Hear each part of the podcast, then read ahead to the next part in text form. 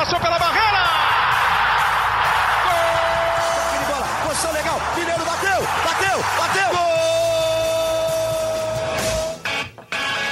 Bom dia para quem é de bom dia, boa tarde para quem é de boa tarde, boa noite para quem é de boa noite. E se você está escutando a gente de madrugada, boa sorte. Eu sou o Leandro Canônico, editor do Globoesporte.com, e esse é o podcast GE São Paulo 53.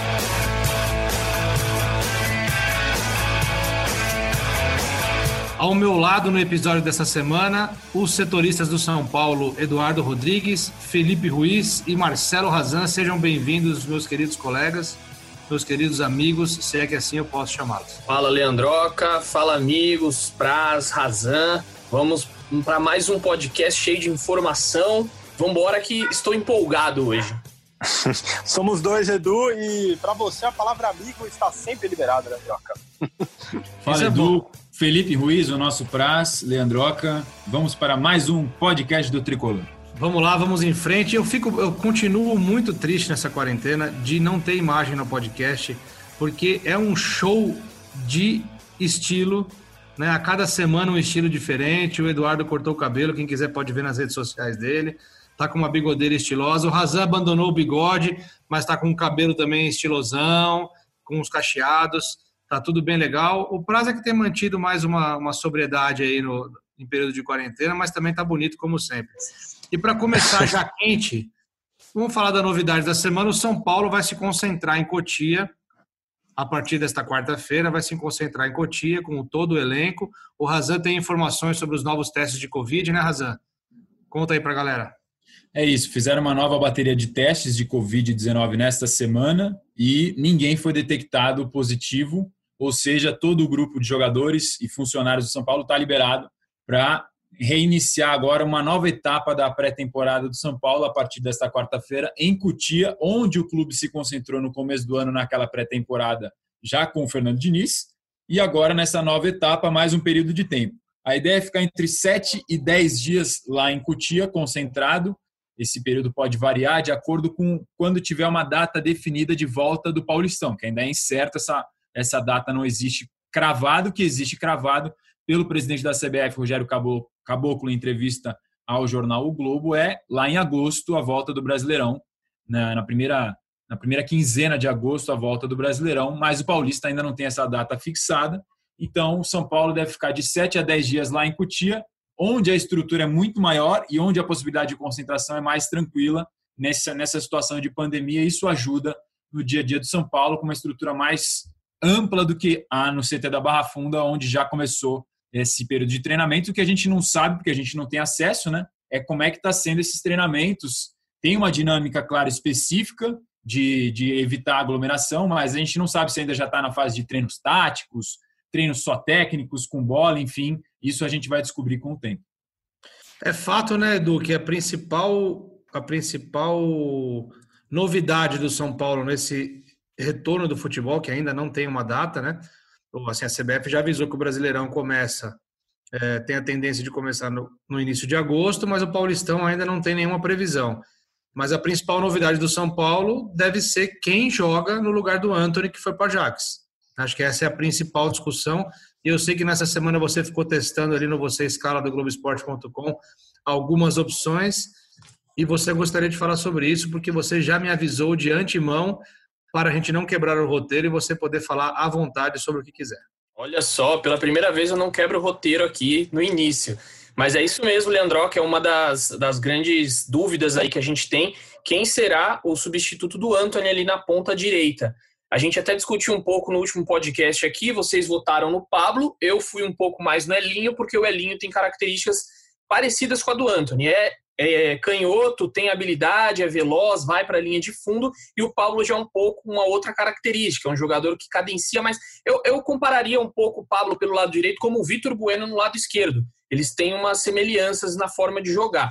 No Você Escala, do Globoesporte.com, você que não fez ainda o seu campinho, tá, tá aqui ainda aberta a votação. O Pablo tá ganhando assim com uma certa, com uma certa folga. É, ele já teve 20.526 votos contra, o, meu, no meu caso, foi o Elinho. O Elinho está com 1.337 votos, ou seja, uma lavada, quase é, mais de 18 mil votos de diferença. Então, o torcedor São Paulo, nesse momento, está querendo um ataque ali formado por Pato, Pablo e Vitor Bueno. E eu acho que vai ser, o, embora eu, eu goste mais do estilo do Elinho, para aquele, aquele lado do campo, também acho que Diniz vai com o Pablo. E a gente vai ver agora, né, a partir desses treinos em Cotia, é, pode ser que a gente já comece a ter um desenho de time. E só, só para finalizar aqui essa parte, é, como a gente vai começar a falar muito Cotia agora nos próximos meses, eu vejo muita gente falando Cutia. Então eu, cidadão de Cotia, vou dizer que Cotia é o animal. Cotia é a cidade. Então, Cotia, galera, para todo mundo falar Cotia. Você já me deu essa cornetada algumas vezes, né, Edu? Porque eu sou um que costumo falar Cotia. É, não, é, é normal, por conta do animal, que tem o Corre Cotia na casa da tia. Todo mundo conhece a música de infância aí. E aí, só para a gente já colocar aqui no podcast, Cotia. So, sobre o Pablo, eu tô, tô contigo, Edu. Eu acho que a tendência é o Diniz tentar dar uma sequência para ele. A gente, se a gente se lembrar, o Pablo fez os últimos dois gols do São Paulo é, contra o Santos, né, no último jogo. É, é, um jogador que São Paulo apostou alto, a maior contratação da história do clube. É, eu acho que apesar dele não ter as características do Anthony, daquele jogador de beirada, rápido, de drible, eu acho que a tendência é o Diniz é, tentar tirar o melhor dele agora, tentar fazer com que ele tenha uma, uma sequência aí no, no, no restante da temporada. Aproveitando o gancho dos amigos do Você Escala, é, eu conversei com, com o Alexandre Losetti, nosso comentarista, a gente também ouviu o Casagrande, o Caio Ribeiro, justamente para eles montarem os times deles sem o Anthony agora para essa nova parte da temporada do São Paulo. Eu vou falar o campinho aqui dos, dos times dos três comentaristas dos canais Globo para vocês. O time do Alexandre Losetti, Thiago Volpe, Juan Fran, Arboleda, Bruno Alves e Reinaldo, Tietê, Daniel Alves, Igor Gomes, Hernanes e Vitor Bueno com o Pablo na frente. Ele deixou o Pato no banco time do Caio Ribeiro, a mesma estrutura da equipe do Fernando Diniz, com aquele time base e o Pablo na do Anthony. E o time do Casagrande também com uma estrutura parecida de time, só que numa formação tática diferente. Ele montou num 4-4-2, o Caio Ribeiro montou num 4-3-3. O Casagrande armou num 4-4-2, mas também com o Pablo na do Anthony, ou seja, uma unanimidade quase igual a esse podcast, que não é unanimidade, porque tem a opinião contrária democrática de Eduardo Rodrigues. Leandro Canônico. Olha, o Edu, ele é impressionante. Mas eu até abri aqui o Você Escala para ver, e os mais escalados aqui, né? É, o Thiago Volpe, tudo acima dos 26 mil votos, né? Quase 27 mil votos tem Arboleda, Daniel Alves e Thiago Volpe, pela ordem. Volpe, Daniel Alves e Arboleda.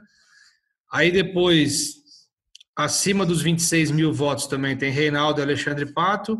E aí depois vai, vai descendo.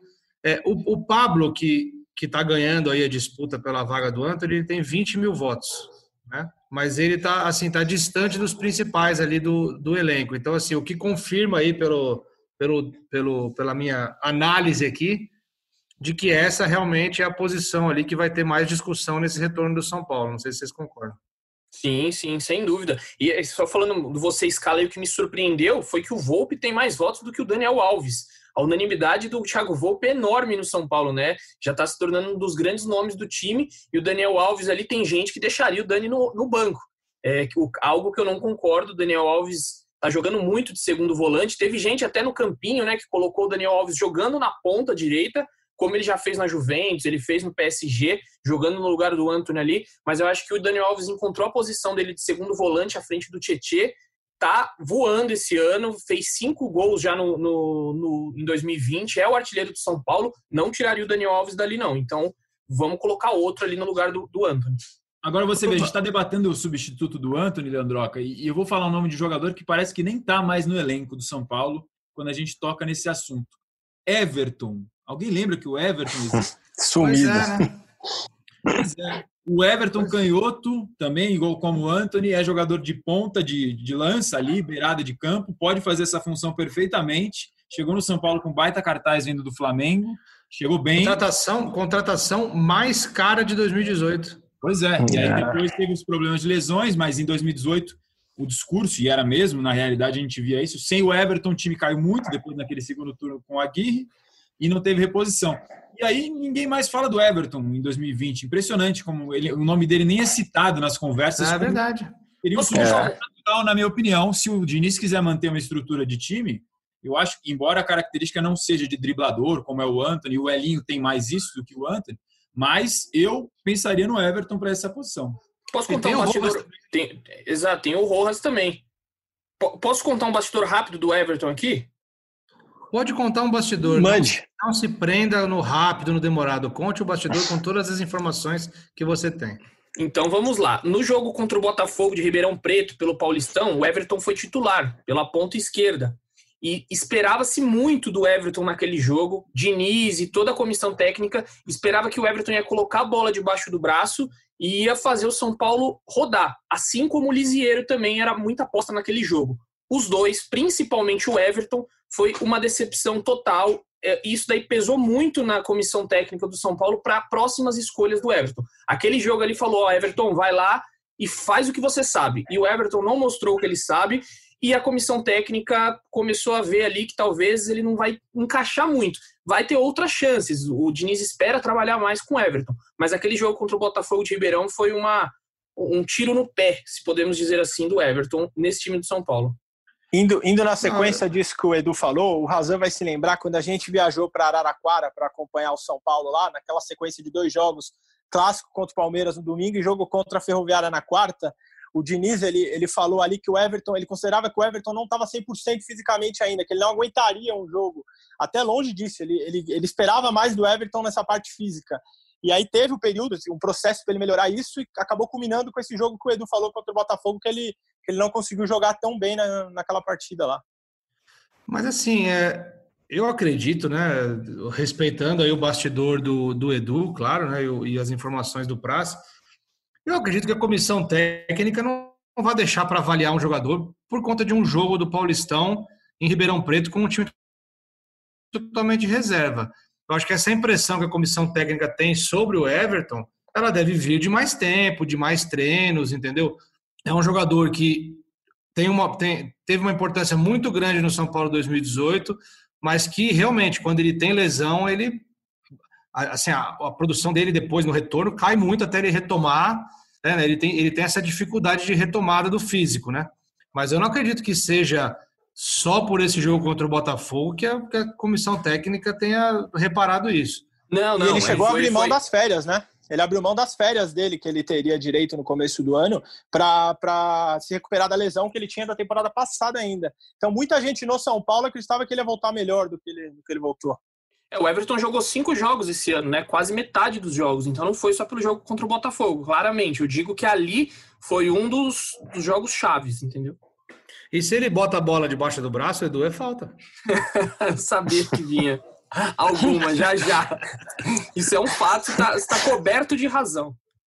Agora, o, o Rojas é um jogador que eu acho que merece atenção aí nesse retorno né? Assim, tudo bem, ele faz muito tempo que ele não joga, ele provavelmente vai ter muita dificuldade, mas ele é um jogador que fazia muito bem aquele papel pela direita ali, era um jogador que atormentava muitos adversários por ali. Foi muito importante no São Paulo naquela chegada de liderança ali. A fase do São Paulo é tão ruim, né? A gente tem que, que mostrar isso nos últimos anos, né? É tão ruim que a gente se lembra de um turno que o São Paulo terminou na liderança do Campeonato Brasileiro. Parece que é uma coisa assim que é extraordinária. Assim, nossa, em 2018. Pode até, quem ouve todos os podcasts, pode voltar quantas vezes a gente já citou 2018 aqui, esse primeiro turno. É impressionante. Mas o Rojas foi muito importante naquela etapa. Eu acho que é um jogador que merece atenção. É, ele. A dúvida é exatamente essa: como é que ele vai voltar depois de um ano e meio, né, sem jogar, desde outubro de 2018? É, a gente já noticiou no último podcast a situação do contrato dele, né, que já tem um acordo bem avançado, encaminhado para a prorrogação até fevereiro de 21, com uma possível prorrogação por meta de jogos. E aí aquela coisa, essa meta, se ela for batida, é bom para os dois lados. Bom para o São Paulo, porque o jogador mostra que está recuperado, e ou seja, vai poder ser útil para o elenco, e bom para o Rojas, porque ganha mais um ano de contrato e possivelmente com um reajuste, enfim. Então, acho que fica justo dessa maneira nesse primeiro, nesse primeiro período aí de prorrogação garantido e para um segundo momento com uma meta de jogos é, torcer para que o Rojas volte bem, porque não deve ser fácil passar por tudo isso que ele passou. Eu não sei se é a experiência que tem deixado o Razan melhor ou se é o, o, uma coisa natural dele assim. Ele sempre levanta a bola né, para os próximos assuntos, ele deixa o podcast ali naquele num nível alto ali para os assuntos irem surgindo de forma natural. É impressionante. Vamos falar agora, Razan, de mercado. Né? Eu sei que você gosta, sei que é um assunto que você está sempre por dentro. E tem um jogador, já que a gente está falando de ataque, tem um jogador que está aqui com 720 votos. Eu já fui defensor dele aqui em outras edições do podcast GS São Paulo. Está com 720 votos aqui no nosso Você Escala do Globoesporte.com. Voltou para o São Paulo, esperava ter uma chance e agora está prestes a sair. É o Trellis. Qual a situação dele, Razan? Pois é, Trellis, o que você defendia é verdade, né? Tinha esquecido desse fato. É... O Trellis, a situação é a seguinte, Leandroca, Edu, ouvintes e Felipe Ruiz, o nosso Praz. O Trellis está na mira do Atlético Goianiense. O Atlético Goianiense tem interesse no jogador, Atlético Goianiense que já já o Eduardo vai comentar da situação do Everton Felipe. É... tem interesse nesse atacante. O Trellis jogou pouco né, com o Fernando Diniz. É, tem contrato até 2021 e a possibilidade que está aberta seria de um empréstimo desse jogador que tem 30, 30 anos, se eu não estou enganado de cabeça, o colombiano do tricolor, e não está sendo aproveitado. Então, no momento que o clube está precisando cortar gastos, está em crise financeira, com salário atrasado, você tem um jogador que é uma entre as muitas opções de, de reserva, né? porque ali no ataque, se a gente considerar que as três principais opções são Pablo, Pato e Vitor Bueno, e ainda tem toda essa galera que a gente vem discutindo, disputando vaga. Cada um com a sua característica, mas tudo bem. Tem Everton, tem Elinho, tem muita gente brigando por vaga. Se você não vai usar, não é uma má ideia emprestar o jogador. Lembrando que ele já foi emprestado para o Internacional, sofreu com lesões, fez 13 jogos e não marcou nenhum gol. E tem um fator que pode colaborar com uma possível transferência. O Trellis, a princípio, não quer sair do São Paulo, assim como não queria antes de ir para o Internacional, ele também não queria ele quer triunfar, dar a volta por cima no São Paulo. Mas se isso não for possível, uma possível saída dele para o Atlético Goianiense, um ponto que agrada ao Trellis é o fato de que o Wagner Mancini é o treinador do Atlético Goianiense. Foi com o Wagner Mancini que o Trellis teve seu talvez um dos melhores momentos da carreira no Vitória, quando fez 10 gols em 23 jogos, e aquela fase boa do Trellis chamou a atenção do São Paulo, que depois o contratou, e no São Paulo o Trellis, embora por um período curto, conviveu também com Wagner Mancini aí já como coordenador técnico. Então, a possibilidade de voltar a trabalhar com Mancini, que é o cara com que ele teve uma fase boa na carreira, isso agrada o Trellis. Esse seria um fator que colaboraria com uma possível transferência, mas depende de um entendimento entre os clubes para essa possibilidade andar ou não, Leandro. O Razan, Edu e, e Praz, é, outro jogador que também está é, em negociação com o Atlético Goianiense é, é, o Everton Felipe, né? Que é um jogador que assim a, até hoje ele foi contratado pelo São Paulo é, como ali o, o, o, cara que ia dar certo junto, uma grande aposta, o cara que ia dar certo junto com o Diego Souza, né? O, o, as informações que vinham do esporte em relação ao Everton Felipe e a relação dele com o Diego Souza era de que tinha uma sintonia muito muito boa entre eles, que um, um puxava o outro para cima. E o que se viu do Everton Felipe, embora ele tenha ido bem na reta final do Campeonato Paulista do ano passado, o que se viu do Everton Felipe é um jogador apático, né? É um jogador que não, não ainda não mostrou no São Paulo por que, que foi contratado e por que, que foi mantido, né? E assim, foi para o Atlético Paranaense, depois foi para o Cruzeiro, agora voltou. E é mais um aí que tem aí na esperança no Wagner Mancini para recuperar o bom futebol. Edu, quais são as informações a respeito de Everton Felipe? Até quando ele tem contrato com o São Paulo? Eu queria a opinião de vocês sobre, por exemplo, eu acho, por exemplo, o Trellis muito mais útil, né? Eles são diferentes, obviamente, mas eu acho o Trellis um jogador muito mais útil para um elenco do que o Everton Felipe. É, só para situar primeiro o torcedor aí que não acompanhou muito a história do Everton Felipe, é, quando ele foi emprestado para o Cruzeiro, o Cruzeiro pagaria parte dos salários e o São Paulo pagaria outra. É, não foi acordado, não foi divulgado quanto seria a porcentagem do São Paulo, quanto seria do Cruzeiro, mas o fato é que o Cruzeiro vive uma grave crise financeira, pior do que a do São Paulo, e o Cruzeiro não conseguiu arcar com essas, com essas despesas. E aí o, o São Paulo né, falou: olha, então, amigo, vou ter que te acionar na Câmara Nacional de Resolução de Disputas, que é onde você vai, vai brigar ali pra, na justiça para o Cruzeiro pagar, porque só o São Paulo estava arcando com, com salários. E o, o, o, Cruzeiro continuou não pagando, mesmo depois que o São Paulo é, entrou com essa representação. E aí o Everton Felipe falou: olha, então sinto muito, vou rescindir o meu contrato. Depois de rescindir, o Cruzeiro ligou para o São Paulo e falou: ó, calma aí, não entra com essa ação, não. Vamos fazer um acordo aqui. Eu pago parte do que eu estava devendo e, gente, e fica tudo certo. E aí pode ser que o São Paulo tire essa representação é, não está nada definido ainda, mas o São Paulo pode ainda tirar essa representação contra o Cruzeiro. Fato é que ele já rescindiu e agora está aí nessa disputa para ver se ele vai para o Atlético Goianiense ou não. O São Paulo não conta com o jogador. E, e, contando um outro bastidor aqui da época que ele era de São Paulo, você falou por que, que ele era apático.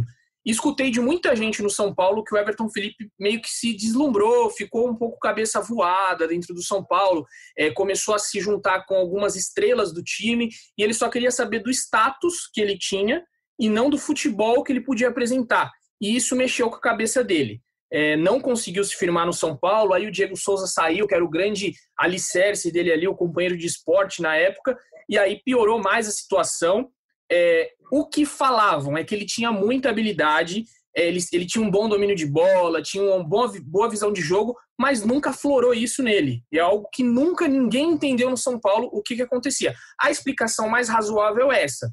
Ficou de cabeça voada, se deslumbrou com o São Paulo, com, com tudo que cercava o São Paulo e nunca deslanchou. Vamos ver se com Wagner Mancini no Atlético Goianiense, onde também tem é, o goleiro Gian, que brigou com o Mancini no São Paulo. Então pode ser assim, o Atlético Goianiense é um refúgio de São Paulinos que estão fora do é. time.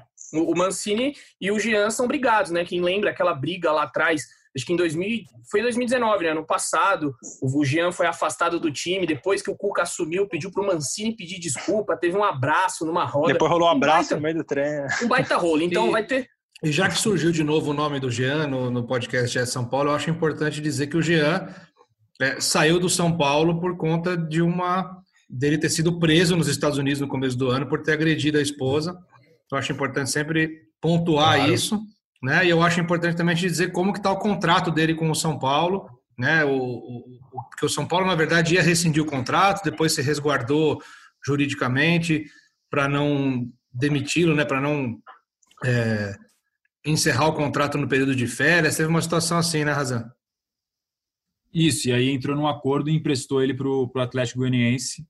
E foi uma solução, foi a solução meio termo, digamos assim, encontrada para ele não permanecer no São Paulo, porque obviamente não tinha mais clima, sim, e, sim. e também não ter problema jurídico para o clube eventualmente ali na frente, caso tivesse, feito, tivesse sido feita uma rescisão é, unilateral do contrato por uma suposta justa causa, e isso ia ser debatido na justiça. Agora, se o São Paulo tiver dificuldade com o novo calendário após a pandemia, né?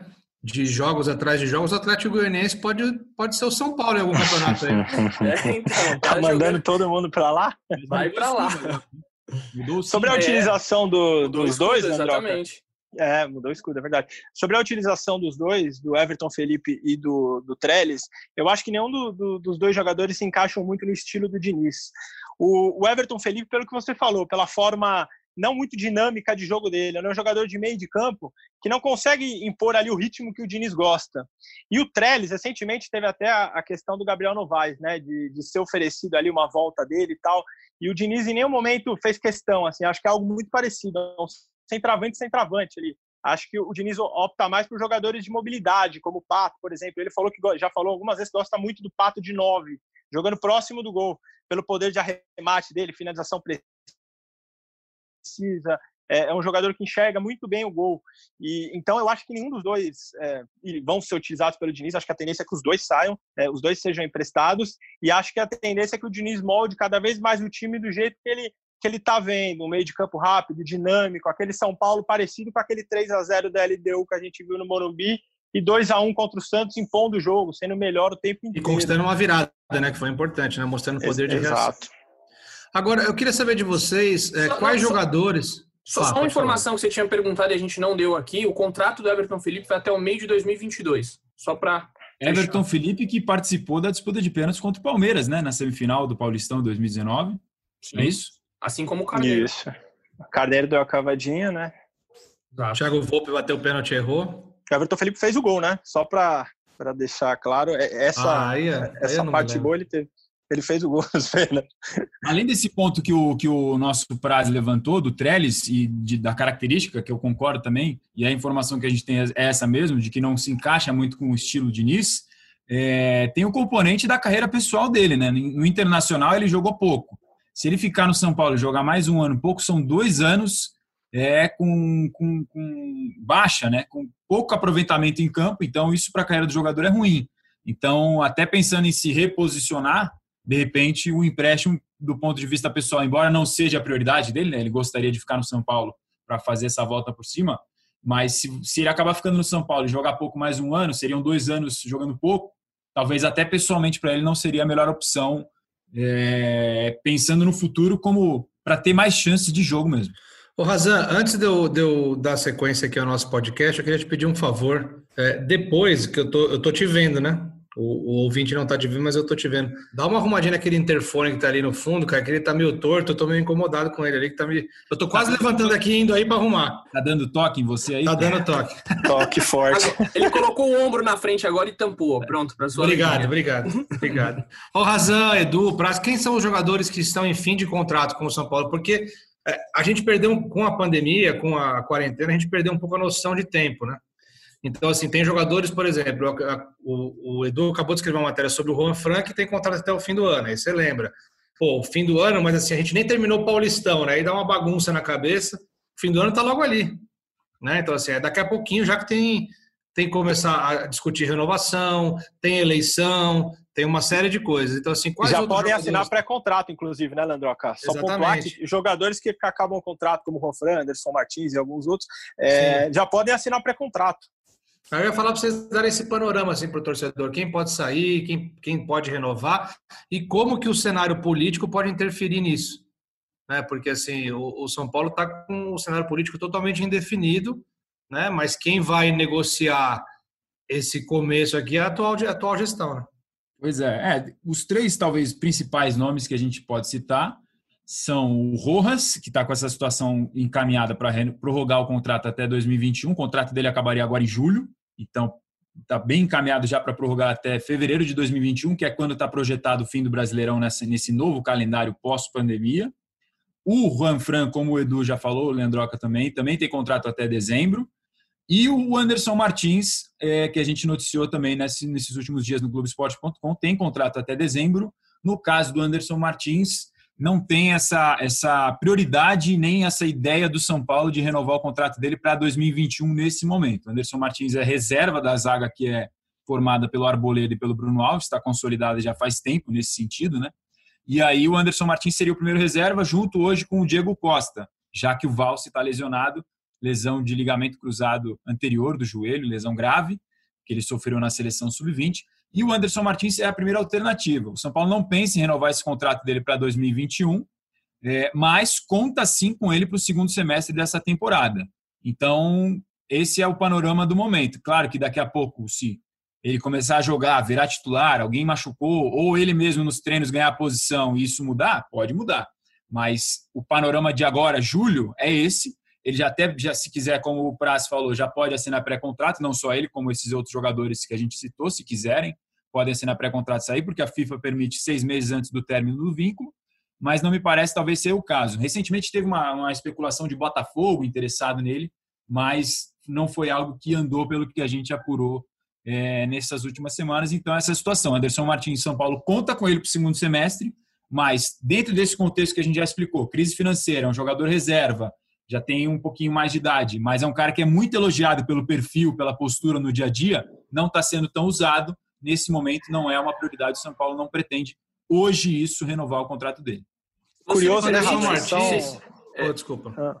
Não, vamos só organizar, se o organizar. Se o, se é me bom. permite, se o me permite só incluir mais um jogador nesses aí de fim de contrato, tem um Galeano da base atacante que termina o contrato no fim de dezembro e a, a torcida espera muito desse jogador só para situar, ele está emprestado pelo Rubinho do Paraguai e aí o São Paulo pode fazer a compra até o final de dezembro ele pode ser integrado aí é, ao time profissional para fazer alguns treinos, né? Alguns jogadores, isso ainda vai ser definido pela comissão técnica. Então, só mais um jogador que está em fim de contrato aí também, esse da base. Fabinho também da base, né, do indo na sua deixa, acabou o contrato dele com o São Paulo, ele já já foi liberado, já não faz mais parte do- dos planos. Eu ia só só complementar aos, aos comentários do Raza, é, curioso como são três casos totalmente diferentes, né? É, um é titular do time e o São Paulo deve querer prorrogar porque tem uma importância ali, não só dentro de campo, como também uma importância no elenco, que é o caso do Juan Fran. O Anderson Martins, ele tem a sua importância, mas ele não é visto como primordial, porque o Diego, um garoto da base, todo mundo fala muito bem lá, lá, lá no CT de São Paulo, e realmente a gente vê nos treinos que é, que é um garoto que parece com muito futuro. E tem o Valse, que essa, esse tempo parado pode até ajudar, pode ser que o Valse logo, logo mais aí consiga consiga estar jogando. E o caso do Rojas, que o São Paulo tem interesse, mas é aquele interesse mais ou menos, assim, eu quero, mas eu, eu quero me precaver também, porque eu sei que ele tem os problemas físicos dele. Então são três casos bem distintos, bem diferentes, né? Com certeza, muito bom para essas suas observações. Eu queria só fazer uma observação sobre o Anderson Martins, porque assim, ele é um jogador que ele, ele já tinha ele já tinha me impressionado na passagem dele pelo Corinthians. Foi uma passagem rápida assim até, mas ele ele tinha me impressionado muito, assim, um jogador muito técnico, um jogador muito bom. E assim, e a gente ouviu, né, Razan, na época, a gente acompanhou muito quando o Ricardo Rocha era da diretoria do São Paulo. E o Ricardo Rocha é especialista em zagueiro, né? Ele foi um dos maiores zagueiros que o São Paulo já teve, que o futebol brasileiro já teve, e ele entende de zagueiro. Ele elogiava muito o Anderson Martins. Mas o que eu acho sobre o Anderson Martins, eu acho realmente ele muito bom jogador, ele é acima da média, mas ele tem dois problemas. Ele tem muita lesão, né? E ele acaba tendo lesões seguidas. E ele, ele lembra um pouco o Jusilei, assim, em campo, que assim, é um jogador que sempre mantém uma média, jogando bem, indo bem. Mas quando erra, ele não erra coisa, coisa boba, erra assim, erra para errar mesmo. Então, assim, eu acho que esses dois detalhes aí que eu, que eu observei nesse período do Anderson Martins, eu acho que ele deu um baita azar das lesões, que enquanto ele teve lesão e não conseguiu ter uma sequência como titular, em que ele poderia mostrar que ele é um grande jogador, o Bruno Alves, pelo contrário, aproveitou, entrou e só evoluiu, só cresceu e dominou a posição. Então ficou difícil para ele. Ele está lá recuperado, mas ficou muito difícil para ele é, voltar e ter as oportunidades, porque o Arboleda e o Bruno Alves estão dando conta do recado e estão jogando muito bem. É, talvez seja o setor mais consolidado do São Paulo, né? Ali a dupla de zaga. Desde antes do Fernando Diniz já era muito elogiado. Então é difícil ter brecha para ele quando tem é isso que você falou. Só para complementar, ele tem 32 anos e, e, o Ricardo Rocha até apresentou ele na época lá na, na sala do, de imprensa do CT da Barra, da Barra Funda, quando ele foi contratado. Não só o Ricardo Rocha, como o Lugano também elogia muito o Anderson Martins. É, exatamente por esses aspectos que você levantou, por ser um cara muito técnico e também como pessoa é um perfil que é, que é muito elogiado. Esse foi um dos maiores tiros no pé da passagem do Cuca pelo São Paulo ano passado. É, quando teve o jogo contra o Atlético Paranaense lá na Arena da Baixada, é, o, o, Bruno Alves não podia jogar, colocou o Anderson Martins, ganhou aquele jogo e o Cuca insistiu no Anderson Martins. A torcida ali acabou o amor pelo Cuca na hora. Como assim ele vai tirar o Bruno Alves do time? E aí começou uma, um linchamento virtual muitas vezes ali no Cuca. Cadê o Bruno Alves? Cadê o Bruno Alves? E o Cuca não resistiu. Então foi o Anderson Martins aí que teve uma, uma, uma parcela nisso aí. E o, o Cuca, Alves, o Cuca ele falava que foi o jogador que mais evoluiu ah. sob o comando do Fernando Diniz, né? Foi o jogador Sim. que mais evoluiu nessa questão de saída de bola, troca de passes. O Thiago Volpe já falou isso para mim numa entrevista também, que é o cara que era aquele zagueiro, é, é até hoje, zagueiro simples, veloz, joga fácil, não, não, inventa, mas melhorou na questão saída de bola. Muitos apontam ele como o cara que mais, mais evoluiu. Desculpa te interromper, Praça. Imagina, Razão, é só complementar a informação do Cuca, bem lembrado pelo Edu. O Cuca falava pra gente que, tecnicamente, o Anderson Martins era o melhor zagueiro que ele tinha no elenco. É, só que a questão física sempre atrapalhou muito, né?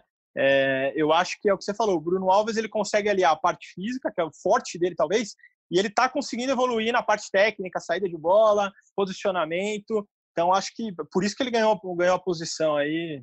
nadando de braçada. Muito bom, Prazo. E agora vamos fazer o seguinte: vamos ouvir uma sonora do Thiago Volpe.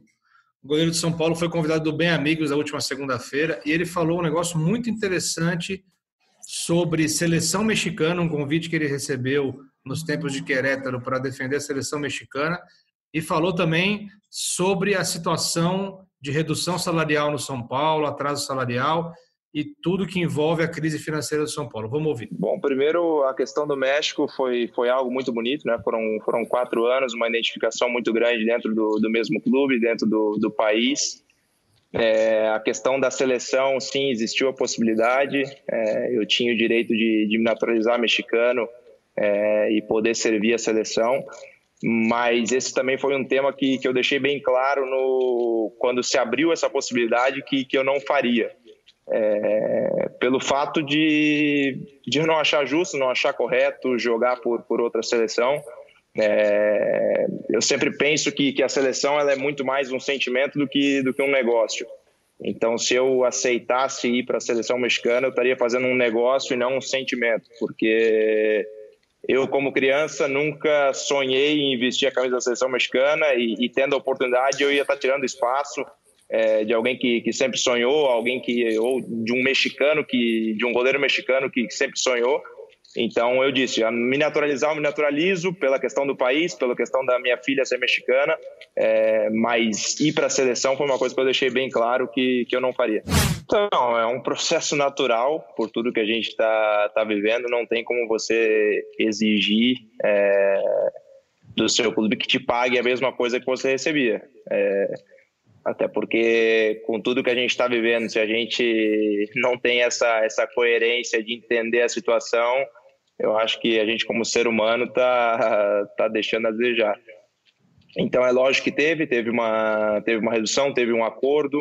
É, a diretoria tem, tem conversado muito com, conosco sobre, sobre o que fazer ainda daqui para frente, né? porque é uma situação é, que se estendeu um pouco mais do que no começo todo mundo imaginava. E a gente está é, tá acatando da, da maneira que a gente entende que, que pode ajudar o clube. É, a gente também, é, e o clube também nos entende que é, hoje a gente tem, pode ter jogadores que tenham uma, uma situação um pouco mais confortável, né? É, mas tem outros também que, principalmente os meninos que acabam subindo da base, é, que compraram uma casa, que ajudam pai, ajudam mãe. É, são, são diversos fatores dentro de um clube, é, além dos funcionários também, que, que tem uma arrecadação bem menor do que um, do que um atleta. Então a gente está apto a, a negociar e entender a situação do clube é, porque é algo novo, é algo inédito que nunca aconteceu no mundo. Então, acho que acima de tudo a gente tem que ser ser humano e entender é, a situação. E o clube também, é, dentro de todo essa, esse problema, é, não querer é, também usar a pandemia para para benefício próprio, para querer corrigir problemas do, do passado na, na, na, atual situação.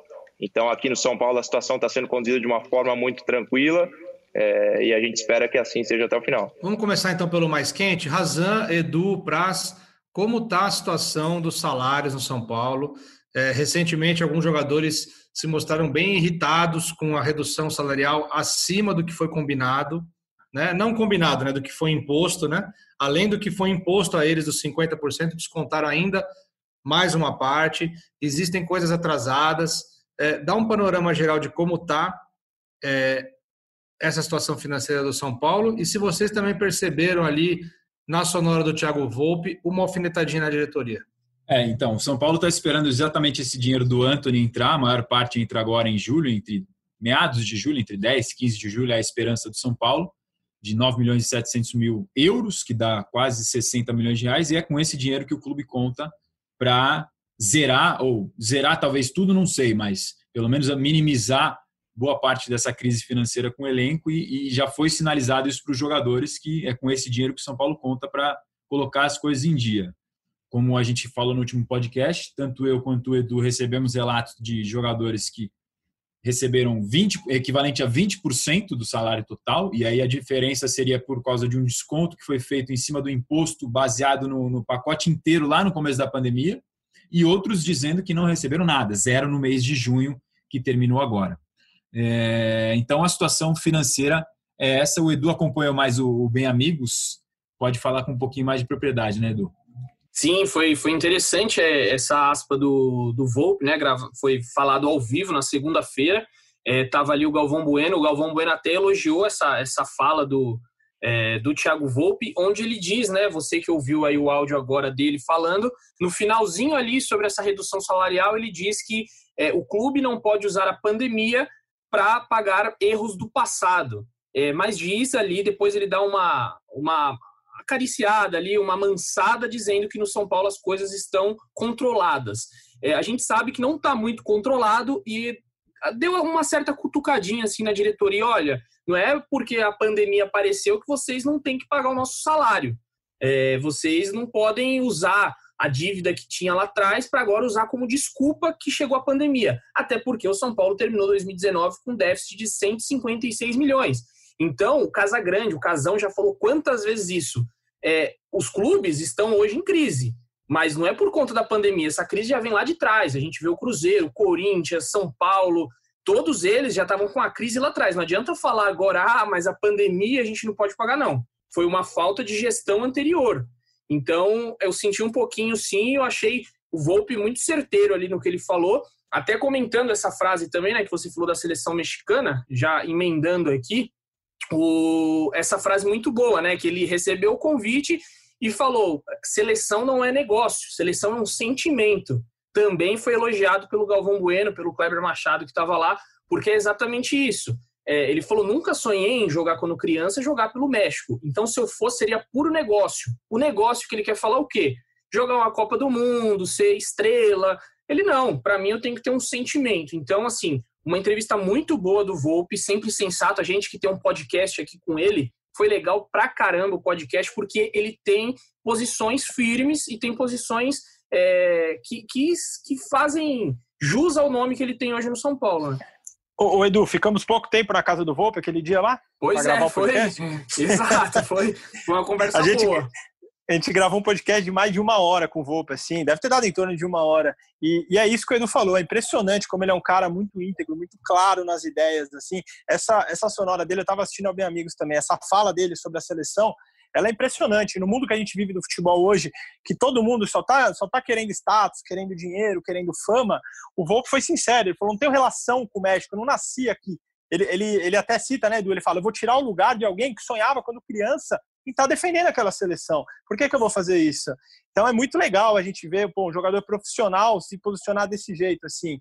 E para fechar, arredondar sobre o, o, a cutucão na diretoria, eu acho que é uma cutucada clara e nítida, né? Acho que vários jogadores ficaram incomodados, como tem que ficar mesmo, ninguém tem que trabalhar sem receber.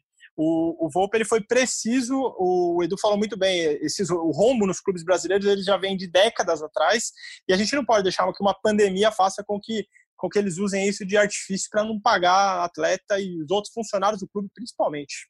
É uma crise que já existia e só foi agravada pela pandemia. Aumentou, mas ela já existia. E, esse, e essa fala do Volpe em relação à situação dos salários é algo que eu particularmente escutei nos bastidores em off, como a gente diz, né? As pessoas tinham esse mesmo relato. Poxa, estão querendo usar isso para pegar a dívida anterior e colocar tudo no mesmo pacote. Essa também era uma reclamação anterior já que a gente recebia nos bastidores e, é, e que agora foi, foi externada publicamente pelo Volpe, que é um dos líderes do grupo. Então, é um cara que tem moral ali para falar, tanto com os jogadores quanto com a diretoria, é respeitado nos dois lados, digamos assim. Eu acho até que por ele ser um dos líderes do grupo, esse tipo de declaração, esse tipo de, de, de posicionamento, ele é até estratégico nesse tipo de negociação, né? Porque eles ganham voz, né? Eles ali dentro do clube sem falar com a imprensa, quem dá voz a eles, né, nessa negociação é a imprensa. Então, assim, ele aproveita e, estrategicamente ele se posiciona ali e a diretoria tem que se mexer. Sobre o que ele disse de ter recusado o convite para se naturalizar mexicano e jogar pela seleção do México, eu acho que no contexto de vida do Volpe, no contexto de vida de um, um jogador brasileiro que está num time grande, né, e, assim, no, no contexto geral dele, eu entendo, compreendo e respeito a opinião dele. Acho que acho até bacana ele ter esse pensamento. Mas pensando no mundo inteiro, é, assim, ao redor do mundo, é, eu acho que a gente também tem que respeitar e entender outros jogadores que, que venham a aceitar. Nem todos os jogadores que aceitam, que são nascidos num país e aceitam jogar por outro, estão fazendo isso por negócio. Né?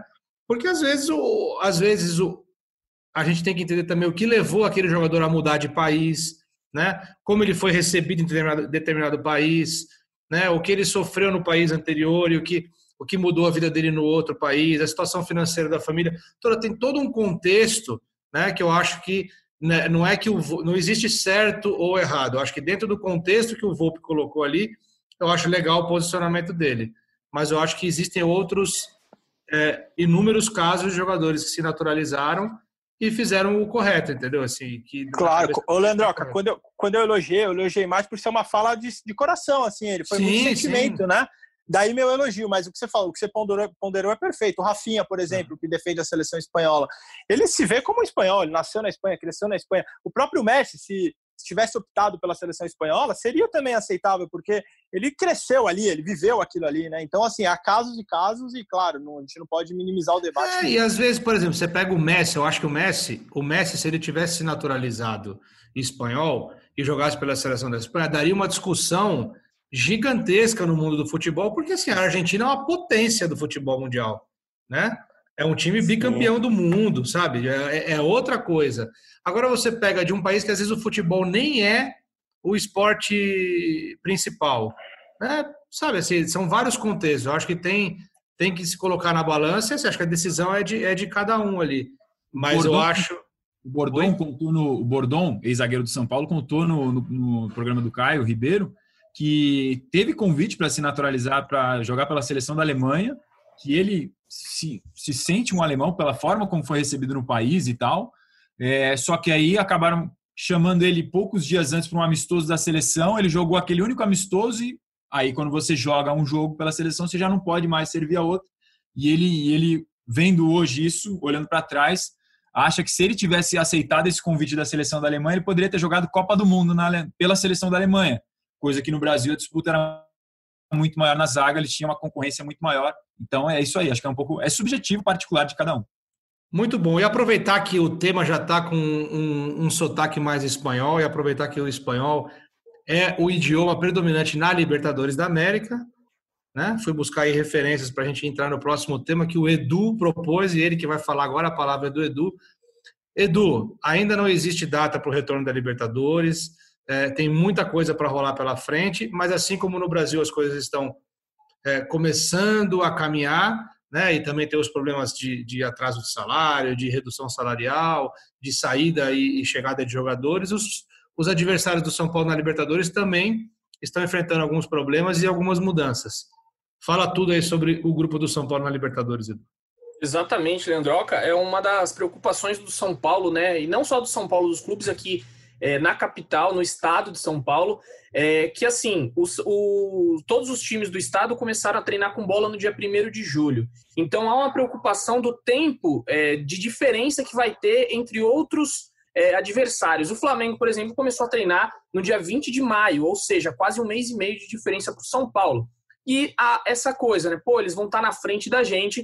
E eu fui atrás aqui para saber como é que está o grupo do São Paulo na Libertadores em relação a isso. Vamos lá. Falar do River primeiro. O River é, não retomou as atividades com bola ainda. É, todas as atividades do Marcelo Galhardo estão sendo feitas por videoconferência online. É, o Palmeiras fez coisa semelhante, né? Juntou todo mundo ali na sala e o Galhardo vai passando as informações. Por quê? Porque Buenos Aires hoje representa 97% dos casos de coronavírus na Argentina. E aí, no dia 1 de uma coisa curiosa, no dia 1 de julho, que o São Paulo voltou a treinar com bola, o presidente da Argentina dava informação de que todo mundo em Buenos Aires ia ter o lockdown. O que é um lockdown? Fechado completamente tudo em Buenos Aires, porque a situação lá estava crescendo. Então, o River não está treinando. Num caso dos dois jogarem, o São Paulo aí sairia um pouco mais na frente, porque não tem nem data é, estipulada para o River voltar a treinar. O lockdown, teoricamente, acaba dia 17 de julho na Argentina, em Buenos Aires. E aí tem algumas é, mudanças aí na equipe, né? O Escoco, que é um atacante importante, experiente, teve o seu contrato encerrado e o River não renovou. E ele já foi para o News Old Boys. E três atletas podem sair, que são eles, jogadores importantes: Lucas Martinez Quarta, o Gonzalo Montiel e o Borré, que é um dos artilheiros da Libertadores, pode também estar tá de saída. Vamos passar para a LDU. LDU que São Paulo jogou, ganhou de 3 a 0 da LDU. É, perdeu a sua maior estrela. Peraí, peraí, peraí. Antes de passar para a LDU, o Razan faz a vinhetinha passando para a LDU. Ah, tá, desculpa. Vamos fazer a vinheta. Vai lá. E agora, informações da LDU com ele, Eduardo Rodrigues. Vale, Edu. Como que eu vou falar agora depois dessa vinheta? Maravilhosa. Muito bom. Se eu soubesse, a gente já tinha feito antes isso aí para o River. Mas vamos lá. LDU. A LDU perdeu a sua maior estrela, o Antônio Valência. A galera aí vai saber que acompanha futebol europeu internacional, ídolo do Manchester United, jogou muito ali pelo lado direito do campo. A LDU vive uma grave crise financeira e falou: Olha, Valência, desculpa, nós não vamos conseguir pagar o seu salário. O Valência falou: Pô, LDU, você é o time do meu coração, não se preocupa, vamos rescindir o contrato aqui de forma amigável. Eu não te pago nada, você não me paga nada, tá tudo certo. E foi o que fizeram. A LDU rescindiu o contrato com Valência e ele já não faz mais parte do time equatoriano. E aí, o para colocar agora os treinos. Quando que a LDU voltou a treinar? No dia 10 de junho. Ou seja, 20 dias depois, é, 20 dias antes do São Paulo, já treinava com bola. É, não teve mais nenhuma, nenhuma outra saída e nenhuma outra chegada. Foi só mesmo Valência, que é uma grande perda. É, Razan, vinhetinha agora para o Binacional. Informações sobre o Binacional do Peru, Eduardo. Muito obrigado, Razan. Vamos lá, para finalizar aqui com o Binacional. O Binacional é, teve algumas mudanças aí, foi o time que mais mudou durante essa parada. Três jogadores foram demitidos, podemos dizer assim: Neri Barreiro, Raymond Manco e Joaquim Astorga. E aí contratou outros dois, o Jean Deza e o Omar Reis. Os dois jogadores contratados, é, colocar aí na balança, teve uma crítica muito forte, porque o Binacional vive também uma crise muito pesada de dinheiro. E aí ele estava demitindo funcionários. Os funcionários de que não são jogadores, alguns funcionários ali, segurança, pessoal da limpeza, e contratou os dois jogadores. A galera, os funcionários do Binacional fizeram uma carta aberta para repudiar o que estava acontecendo. Como assim? Vocês contratam e estão demitindo gente aqui, funcionários? Então foi uma briga feia isso aí no Binacional. E eles voltaram a treinar quase junto com São Paulo, ali dia 30 de junho. Um dia antes, é, três jogadores foram detectados com Covid-19, todos eram assintomáticos, já foram isolados, e aí é, deve ter essa, essas mudanças aí, alguns jogadores que ainda podem sair, que tá uma briga judicial com alguns jogadores, então é um clima um pouco complicado. Beleza? Essas foram as informações do grupo do São Paulo na Libertadores. Muito obrigado. Voltamos agora com o apresentador da galera, Leandro Canônico. Cara, e agora, cara, eu tenho uma surpresa para o nosso ouvinte do GE São Paulo. Que eu vou até já me despedir do Edu e me despedir do Praz. Obrigado, Edu. Obrigado, Praz. A Clarinha está aqui.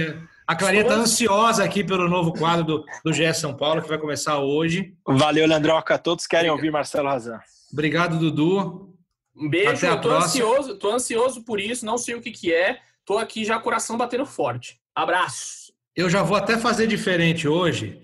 Eu vou já dizer para vocês que para escutar esse podcast e outros podcasts da Globo, você pode ir em globesport.com barra podcasts, também nas plataformas do Google, da Apple, Pocket Cast e Spotify. Né? Esse aqui foi o GE São Paulo 53. Já chegamos aos 53. Com uma informação importante que o nosso produtor e editor Leon passou hoje, o podcast GE São Paulo passou essa semana de um milhão e meio de downloads, uma marca muito bacana. Palmas, parabéns, palmas. parabéns a todo mundo que faz esse podcast. E hoje a gente começa um novo quadro que é o Narrazan, que é um quadro de narração do Razan. Narrazan. Narrazan é bom demais. Podcast, todo podcast ele vai encerrar né, ou no meio, a gente vai definir isso depois, ele vai fazer a narração de um gol importante da história do São Paulo. Então eu já vou ficando por aqui. Eu sou Leandro Canônico, editor do Globoesporte.com. Deixo meu beijo no coração e meu abraço na alma para vocês. E quem encerra hoje com a narração do gol 100 do Rogério Ceni em março de 2011 contra o Corinthians na Arena Barueri é ele, o nosso narrador, o Narrazan. Vai que o microfone é seu, meu garoto.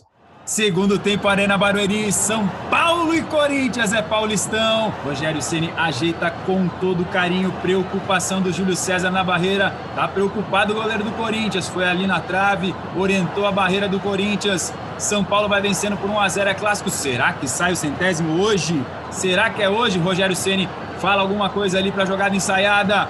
O Corinthians na apreensão, o São Paulo buscando mais um gol no clássico, autorizado Rogério Ceni vai para a bola, partiu, Rogério bateu, golaço!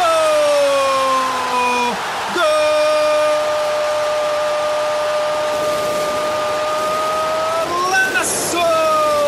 100, 100, 100 vezes Rogério Ceni, o centésimo gol, o maior goleiro artilheiro do mundo, Rogério Ceni do São Paulo. Tá lá dentro Júlio César, vai buscar que tá lá dentro. São Paulo 2, Corinthians 0. Rogério, centésimo gol do tricolor.